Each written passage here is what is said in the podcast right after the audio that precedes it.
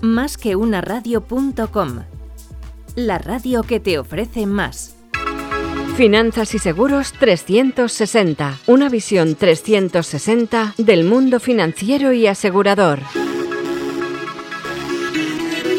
Dirigido por Pablo Gorgé.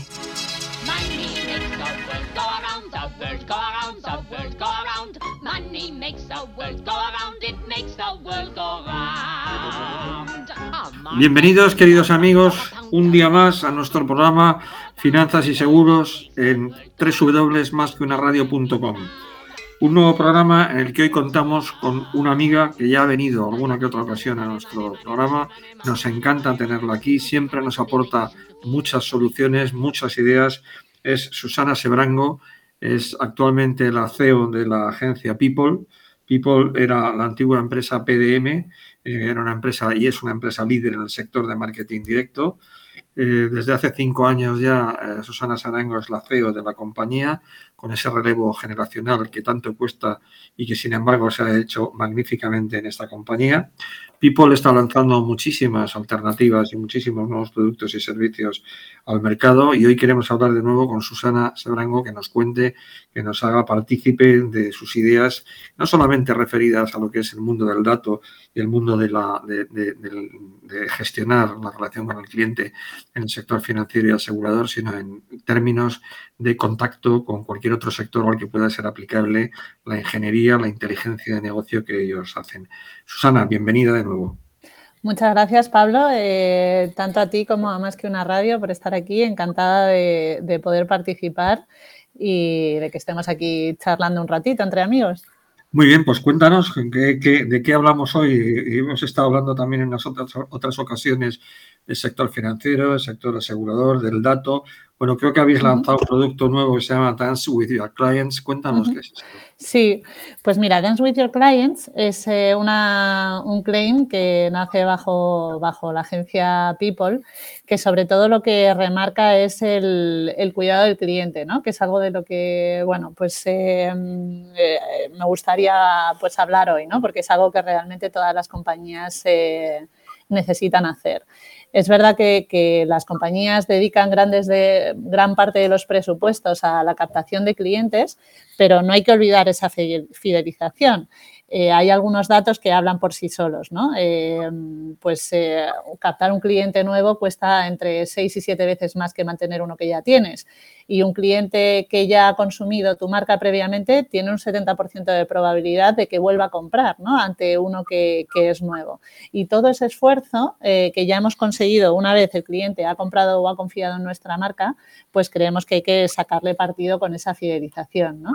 Y aquí pues es verdad que la tecnología nos ha ayudado mucho y ha cambiado mucho el paradigma eh, y es algo que nosotros traemos con esta nueva campaña de Dance with Your Clients que al final lo que pone en valor es el saca a bailar a tus clientes, ¿no? Enamórales cada día, habla con ellos, cuídales, porque si no lo haces tú, va a venir alguien de la competencia que te lo va a quitar, ¿no? Esos presupuestos que hablábamos al principio eh, de captación, pues son una amenaza para, para, todas las marcas, porque la competencia está en esa captación voraz, intentando rascar, pues, todos los clientes que puede, y nosotros tenemos una responsabilidad con estos clientes que ya han confiado con en nosotros para fidelizarles y cuidarles. Y Dance with Your Clients, pues no deja de ser una campaña que habla de, generar esas emociones y de utilizar todos los instrumentos que hacen falta para, sacar un poco a bailar a esos clientes y que realmente pues se, fidelicen y, tengan pues eh, un valor añadido para, volver a, repetir con nosotros y, que sea una duración de largo plazo. ¿no? Hay un paradigma, como tú dices, eh, eh, tendente en la cultura no solamente de la captación, sino de la fidelización también. Y es que estamos viendo en numerosas ocasiones ofertas dedicadas a la captación de nuevos consumidores que lógicamente van en detrimento de tu portfolio, de tu propia cartera de clientes. Es decir, yo como usuario, como consumidor, en muchos momentos veo eh, servicios que ya estoy consumiendo y veo ofertas que solamente son aplicables para nuevos clientes. Entonces yo me pregunto, bueno, ¿y por qué? Si yo soy un cliente fiel, que estoy con la marca, que llevo tiempo, que a lo mejor ni siquiera me estoy planteando cambiar porque soy, estoy satisfecho, pero sin embargo tengo eh, ese mal gusto o tengo esa especie de, eh, eh, sentimiento de que no estoy siendo convenientemente tratado por la marca precisamente porque están valorando o están primando más al posible nuevo cliente que puede venir que al que ya está en cartera y que lógicamente, como tú dices, pues es cautivo, es un cliente al cual eh, es relativamente más fácil incorporarle nuevos servicios, hacer valor añadido, eh, venta cruzada, que eh, tener que gastar tiempo, dinero, esfuerzos, recursos en captar nuevo cliente del cual, bueno, pues la, posibilidad de captarle está ahí, pero sin embargo el otro sí que lo tenemos desde luego cautivo. Esa es a lo que me refiero. decir, entonces, ¿qué hacemos ¿Cómo mantenemos esa fidelización de esos clientes? ¿Cómo evitamos esas fugas? ¿Cómo evitamos ese sentimiento de que esos clientes que son fieles a la marca se sienten desatendidos por ella? Hmm.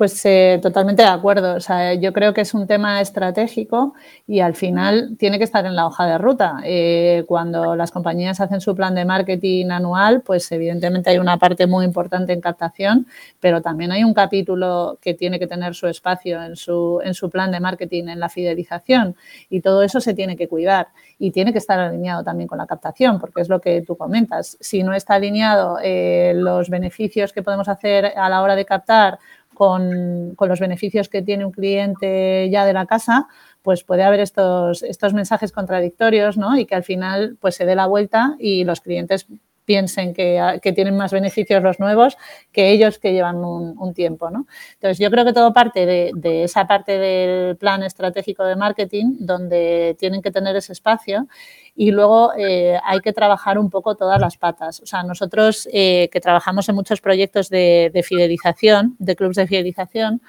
eh, siempre decimos que hay que trabajarlo a través de tres pilares importantes. Hay una parte que es el racional, que básicamente son pues los beneficios que, obtiene un cliente por pertenecer a esa, compañía, que son más esos beneficios racionales pues de, descuentos, de, información, de cuidado, de determinadas ventajas, dependiendo un poco del sector, pues están más orientados a servicio o están más, más orientados a, a la parte económica, ¿no? Pero luego no hay que descuidar otros dos pilares que también son muy importantes, eh, que son el emocional y el social. El emocional eh, habla sobre todo del poder entender y escuchar a ese cliente. ¿no? Al final las compañías ahora, gracias a la tecnología, tenemos muchísimos datos, muchísimas, muchísima información y nos permite hipersegmentar. Entonces, eh, todo esto nos hace que podamos hablar en el mismo idioma con cada uno de nuestros clientes y ofrecerle pues, beneficios emocionales que realmente aprecien. ¿no? Pues estoy hablando desde, desde promociones con incentivos que realmente ellos valoren o, de experiencias que, para ellos sean únicas, ¿no? Si me voy, por ejemplo, al sector de la moda, pues el poder cerrar un espacio solo o unas ventas solo para estos miembros del club, pues es algo muy exclusivo, ¿no?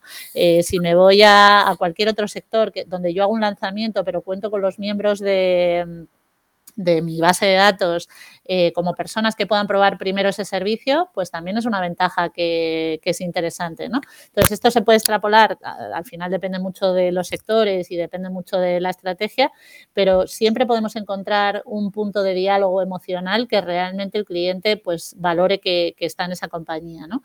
Y por último, el, último punto que nosotros trabajamos en los clubes de fidelización es el social, que quizá ya es como el escalafón eh, máximo donde realmente ya hay un orgullo de pertenencia, ¿no? Donde entiendo que, las personas que comparten, pues, eh, pues hablando de un club de fidelización, por ejemplo, pues esas personas que están en ese club o en una red social que siguen a esa marca, pues al final es gente que tiene pues algo parecido, ¿no? Entonces ese orgullo de pertenencia, ese recomendar una marca y demás, ya sería como, como el escalafón último ya de engagement del cliente con la marca, ¿no? Y esos tres eh, pilares que hablamos, pues para mí es muy importante al principio del año eh, ver cómo se va a trabajar para realmente cuidar a, a ese cliente en la línea de lo que comentas, ¿no? Y las claves de un programa de fidelización, aparte de la que ya nos has apuntado, ¿cuáles son realmente? ¿Cuáles son esas claves, aparte de los tres pilares que nos acabas de detallar?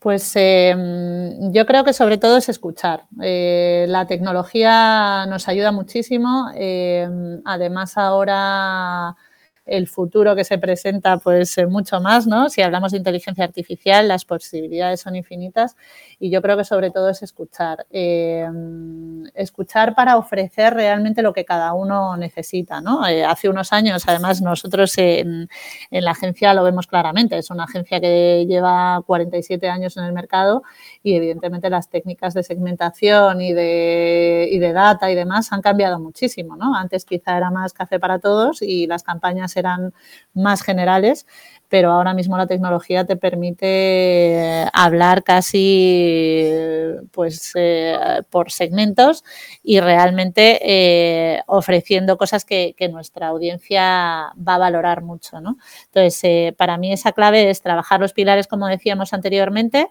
y poder trabajar esa emoción, porque es lo diferencial. Al final a precio no podemos jugar, cada vez hay más competencia en el mercado, cada vez es más difícil posicionarse, siempre llega un competidor que tira los precios y, la parte racional es muy sensible en ese sentido, porque al final a precio es muy complicado.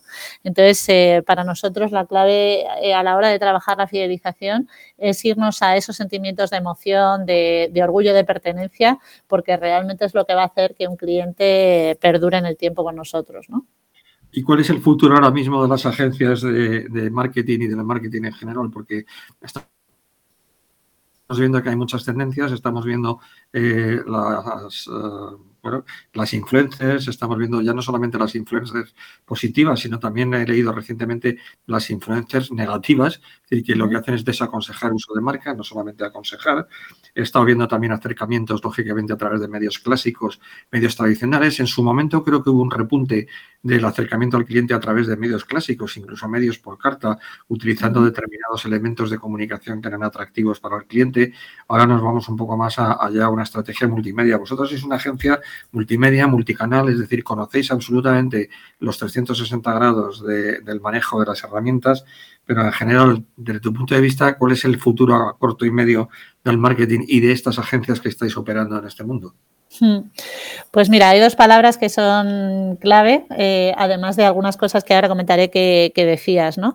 Eh, esas palabras son inteligencia artificial, como decía antes, ¿no? Que es como el, gran cambio, esa revolución casi, pues como fue la revolución industrial, eh, para mí es algo que se presenta y que, y que va a traer un verdadero cambio en el sector tanto en la parte de, digitalización de las operaciones, o sea, hay, muchas cosas que, evidentemente en una agencia y en marketing pues nos van a ayudar a centrarnos más en la parte del thinking y no tanto del doing, ¿no? Porque al final eh, lo que nos va a permitir la inteligencia artificial es poder escalar mucho más, más rápido y poder centrarnos en las actividades que realmente traen valor añadido, eh, porque la parte repetitiva y demás, eh, pues la tecnología nos va a ayudar.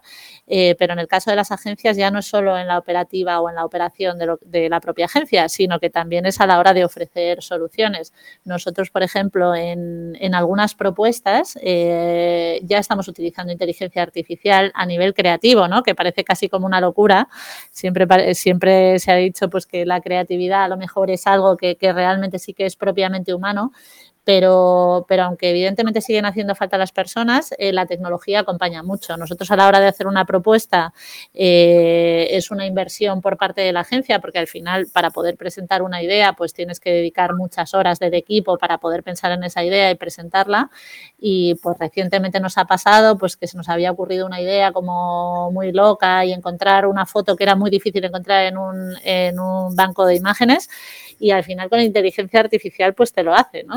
Pides cosas locas como poner una bañera en medio de un bosque o como hacer una manifestación de payasos en un sitio que no te imaginas eh, y se puede conseguir. Entonces, todo eso nos permite pues ahorrar tiempo en búsquedas, en investigación y demás y en escalar mucho más rápido los proyectos. Entonces, yo creo que es algo que va a venir, bueno, y nadie conoce la dimensión, ¿no? Trae tanto entusiasmo como, como miedo casi, ¿no? A lo desconocido, eh, pero creo que eso va a ser una revolución.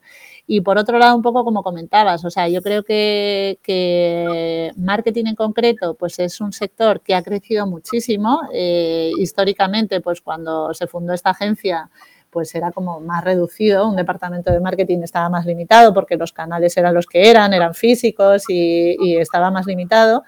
Ahora mismo la apertura es gigante, pero no quiere decir que ahora sean otros canales diferentes. Como decías, las cartas se siguen recibiendo. Nosotros seguimos haciendo campañas de marketing directo y mandando welcome packs y cartas a, las casas de los usuarios, que además son canales que son casi desiertos, porque ya no recibes cartas, entonces la que recibes te hace mogollón de ilusión, ¿no?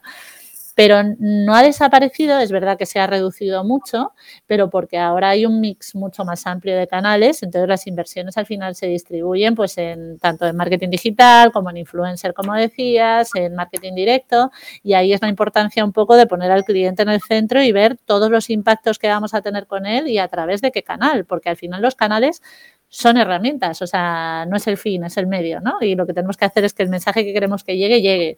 Algunos lo harán pues porque se meten a jugar en eSports, otros eh, porque reciben un SMS, otros porque reciben una carta, porque ven un anuncio en la tele, o sea, ya se combinan los canales tradicionales con los canales nuevos, ¿no? Pero al final son impactos y, y es ahí donde tenemos que aprovechar la tecnología para entender que detrás de cada dato hay una persona y ver en qué momento se le está impactando y sobre todo eh, ser consistente tanto en los mensajes como en la estrategia y, un poco en lo que hablábamos al principio, ¿no?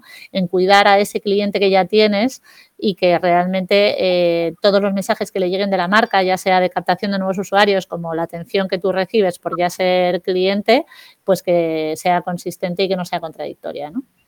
Y una cosa importante, ¿cómo medimos, cómo somos conscientes de ese impacto, de ese resultado? ¿Cómo trasladamos al cliente que efectivamente hemos tenido ese impacto en esas acciones sobre el consumidor directo? Pues depende de la acción, hay distintas técnicas. O sea, desde una encuesta, que es lo más tradicional, a ver resultados de compra eh, o a ver resultados de interacción con la marca, dependiendo un poco del objetivo de la campaña, eh, pues los KPIs y las mediciones van a ser diferentes, ¿no? Pero ahora, eh, pues nosotros trabajamos mucho, por ejemplo, con, informes BI, de, de mm, Business Intelligence, que realmente puedes montar unos eh, cuadros de mando en tiempo real, en los canales que son en tiempo real, en los que, en los que no lo son, pues a lo mejor tiene un poco de, calaje, pero que realmente tienes toda la información de cómo está impactando, ¿no? Y dependiendo un poco de los objetivos que te hayas marcado, pues ahí lo vas a, lo vas a ver. Y People aquí, ¿cómo ha evolucionado? Porque evidentemente, ¿qué es People ahora? Es decir, partís de un concepto que era PDM, pero ahora sois People. Eh, sí. refrescanos, la, memoria en ese sentido. ¿Qué, eh, recorrido evolutivo habéis seguido? Pues PDM era una empresa de marketing directo, como bien decías, eh, es una empresa familiar que fundó mi padre hace 47 años Em, muy basada en, el dato y en las campañas y hay cosas que, fíjate que, se siguen manteniendo, ¿no? Y ahora te cuento.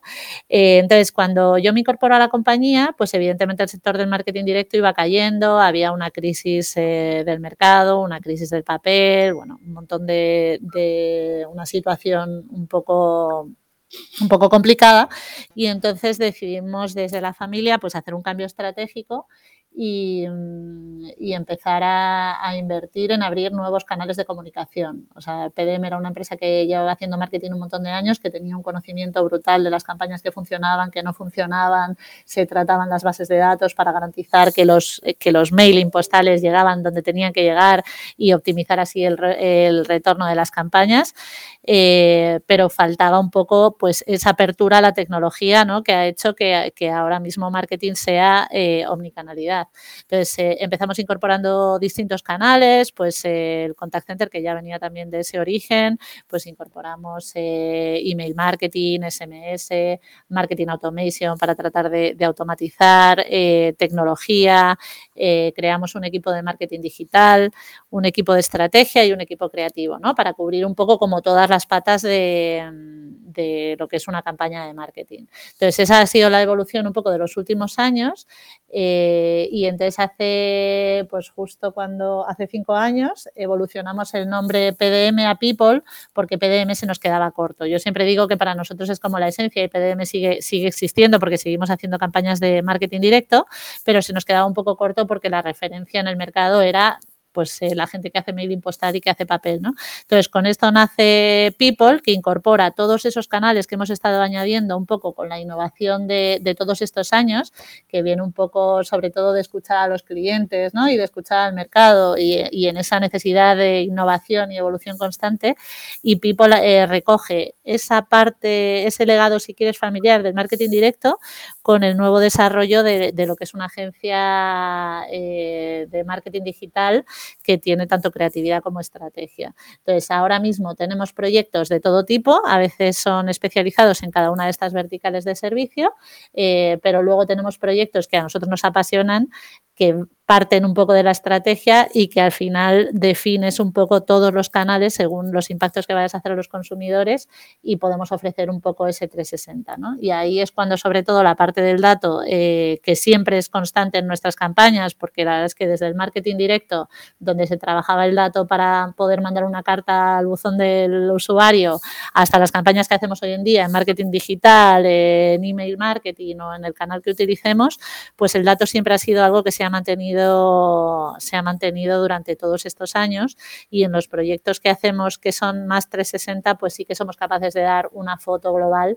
de cuáles son los resultados, qué campañas están funcionando mejor, en qué zonas está funcionando mejor y que te permite pues poder tomar decisiones para, para mejorar, ¿no? Porque un poco la filosofía que tenemos en la agencia es que hay que analizar, hay que ejecutar, pero sobre todo es esa mejora constante de estar viendo los resultados de las campañas para mejorar en la siguiente. ¿no? ¿Hay algún sector, hay algún tipo de producto que sea más proclive a esos cambios, a esa modernización? ¿O todavía seguimos estando en algunos sectores o en algunos ámbitos en donde sean un poco más tradicionales en sus conceptos de marketing? Pues yo creo que hay de todo. Eh, a lo mejor no es tanto en el sector, sino en las empresas, ¿no? Porque, porque en todos los sectores hay pues empresas a lo mejor más jóvenes que es verdad que son más, eh, más dinámicas, han nacido ya en una era de digitalización, ¿no? que, a veces, evidentemente, no es fácil, pero a veces juega a favor porque transformar una compañía que tiene muchos años y que ya tiene los procesos estancados en otra, en otra metodología de trabajo y demás, es complicado. ¿no? Entonces, más que sector, yo te diría eso, que, depende de las empresas, porque también hay empresas eh, con muchos años en el mercado que se han puesto las pilas y que, y que realmente están funcionando muy bien. ¿no? Y luego dentro de sector pues es cierto que quizá por, por este motivo hay sectores a lo mejor más jóvenes, ¿no? O que, o que permite a lo mejor eh, utilizar eh, nuevas herramientas, pero yo diría que es más empresa, sí, más que sector. Oye, nuestro, yendo a nuestro público, digamos, a nuestro tradicional sector, en el sector financiero, en el sector asegurador, también se están haciendo últimamente una, un refresco, está habiendo una, una redefinición también del estilo de acercamiento en la comunicación a los clientes. ¿También crees que es un sector en donde puede haber un crecimiento importante en, en, este área? Sí, yo creo que sí. Es verdad que cada vez hay más competencia, que eso es muy difícil, o sea, que es complicado, ¿no? Que antes a lo mejor, eh, pues tanto el sector financiero como el sector seguros, eh, pues los players eran menos, entonces al final eso hace que también haya más estabilidad, pero al final la competencia también es sana, ¿no? Cuando viene un, pequeñito y te arranca clientes, pues eh, evidentemente te pones las pilas o, es complicado. Entonces yo creo que, que todo eso ahora ha llegado a un punto en el que también hace que, todo, que todos estemos mirando en esa parte de cuidar clientes, porque, porque la lucha es permanente, ¿no? La de captar un cliente, robárselo a otro y demás, en sectores pues mm, seguros, eh, banca y demás. Eh, es permanente. Entonces, eh, sí que creo que toda esta competencia, aunque es duro, evidentemente, porque, porque la tarta hay que repartirla entre más, pero también la competencia nos hace siempre estar alertas y estar más enfocados en, nuevos canales, nuevas tecnologías, sobre todo escuchar al cliente y en ese giro de, cuidar eh, lo que ofrecemos a los clientes que tenemos. Vosotros sois, eh, como os he dicho antes, multicanal, multiestrategia, trabajáis todo tipo de, eh, segmentos y todo tipo de canales. Sin embargo, veo todavía que sigue habiendo algunas agencias de marketing o algunas agencias de publicidad que están especializadas, están focalizadas en un único servicio y siguen subsistiendo y además, bueno, mantienen su cartera de clientes y, siguen trabajando ahí. Están muy, muy centrados en una, en una única, en un único canal o en un único producto. Es decir, eh, conozco el caso de un, buen amigo que tiene una agencia de, creatividad que está especializado en tema puramente de packaging y branding. Eh, es una persona que se llama eh, Louis Hairstyle y eh, esta persona, bueno, pues eh, no solamente, digamos, sigue manteniéndose, sino que está alcanzando en este momento quizá mayores éxitos que hace un tiempo. ¿Pero por qué eso? Por esa especialización y ese conocimiento que tiene muy profundo de su cliente. Es decir, se puede combinar ¿no? la, multicanalidad eh, con la especialización en, en un, temas concretos. ¿Qué opinas? Sí, pues mira, nosotros siempre decimos que, mm, que al final un proyecto eh, de marketing es un puzzle, ¿no? Y son distintas piezas todas esas piezas tienen que estar en la dimensión que requiera el proyecto, evidentemente. Y en eso nosotros somos muy flexibles porque entendemos cómo son las compañías. Entonces, eh, nosotros cuando arrancamos un proyecto identificamos todas esas piezas que hacen falta y luego definimos quién las hace. ¿no? Y no siempre las tenemos que hacer nosotros. A lo mejor el cliente aporta unas piezas, otro proveedor eh, aporta otras piezas, porque muchas veces, pues a lo mejor el cliente ya tiene una agencia creativa o tiene un equipo de tecnología in-house. Entonces, eh, para mí es clave hacer ese puzzle. Y en esto que comentas, pues la especialización es interesante. O sea, nosotros eh, trabajamos en las dos opciones, ¿no? Hay clientes que solamente necesitan una especialización y a lo mejor solamente somos su agencia operativa de promociones, por ejemplo, o su agencia de logística promocional. Eh, y normalmente este tipo de empresas suelen ser empresas grandes. O sea, al final hay empresas eh, más chiquititas o medianas que no tienen un equipo de marketing in-house o que tienen un equipo de marketing chiquitito y lo que necesitan es apoyo y entonces ahí sí que nos contratan multiservicio y multicanal porque realmente les damos soporte en prácticamente todo tipo de campañas y, el, y los clientes grandes suelen ser los que normalmente trabajan con especialización y el puzzle a lo mejor está compuesto entre distintas compañías. Entonces, eh, por un lado, ellos hacen determinada parte porque tienen más, eh, más manos, si quieres, en, en la parte in-house y luego coordinamos muchas veces pues, con otros proveedores como este que me comentas, pues que son especialistas en un área, pues o especialistas en marketing digital o en marketing de influencia o, como me dices ahora en producción. ¿no? Entonces, los dos modelos son perfectos. Eh, lo bueno y lo malo que tiene nuestro, nuestro mundo es que todo el mundo necesita hacer marketing, entonces el mercado es muy amplio y los modelos son muy diferentes. En empresas grandes, en empresas pequeñas. A lo mejor hay proyectos que sí que interesa sacar los 360 y entonces necesitas una agencia que te haga eh, todo. Y a lo mejor hay otros proyectos pues que sí que tienes que coordinarte entre distintos especialistas. Entonces, todos los modelos son, son factibles. Bueno, lo que tengo claro y creo que nuestros oyentes también después de esta eh, entrevista contigo es que realmente ahora mismo People sois una agencia capaz de dar respuesta a todas las necesidades que puede tener un cliente en el ámbito del marketing y de la comunicación desde una perspectiva multicanal, desde una perspectiva realmente muy enfocada a la consecución de objetivos práctica, donde habéis incorporado nuevas herramientas, donde habéis incorporado nuevas estrategias. Yo creo que, que realmente, bueno, pues eh, os habéis reinventado de nuevo una vez más, ¿no? como, como lleváis haciendo a lo largo de tantos años. ¿Dónde os podemos encontrar? Es la pregunta final. Es decir, a través de vuestra página web, eh, People, ¿no? Es sí.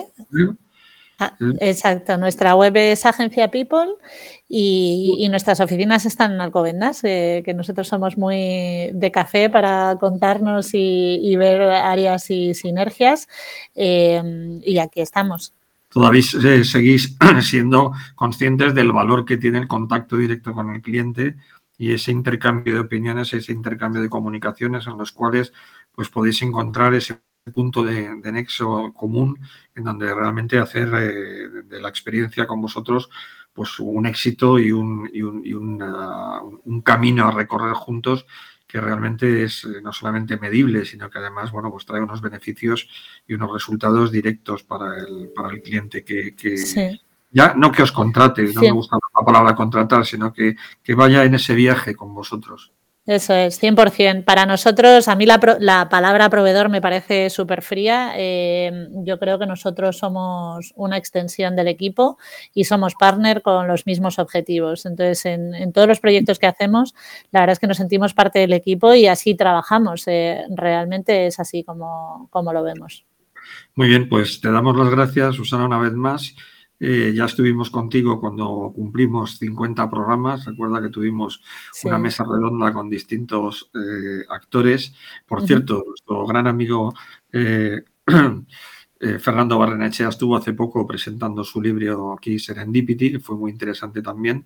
Y bueno, pues nada más que darte las gracias, decirte que aquí nos tienes a tu disposición en Finanzas y Seguros en Más que una radio y que es un placer haberte tenido aquí. ¿eh? Y que invito a todos nuestros oyentes a que visiten vuestra web, así como antiguamente se decía en el cine, visite nuestro bar, pues visite la web de People, porque realmente hay mucho que ver, hay mucho que aprender y sobre todo hay muchas experiencias que compartir y, y sois un excelente compañero de viaje para todas aquellas compañías que quieran eh, innovar o que necesiten un socio para hacer llegar su mensaje, sus propuestas y sobre todo si estáis enfocados en esa fidelización más que en el canal de, captación de nuevos, probablemente yo creo que es el camino y le hará eh, feliz a, tanto al consumidor como a, la marca. ¿eh? Pues muchas gracias.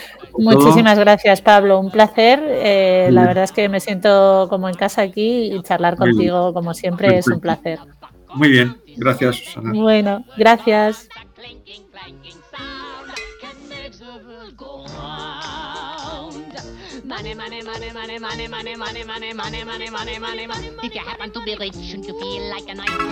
Finanzas y Seguros 360. Una visión 360 del mundo financiero y asegurador. Dirigido por Pablo Gorgé. Más que una radio.com. La radio que te ofrece más.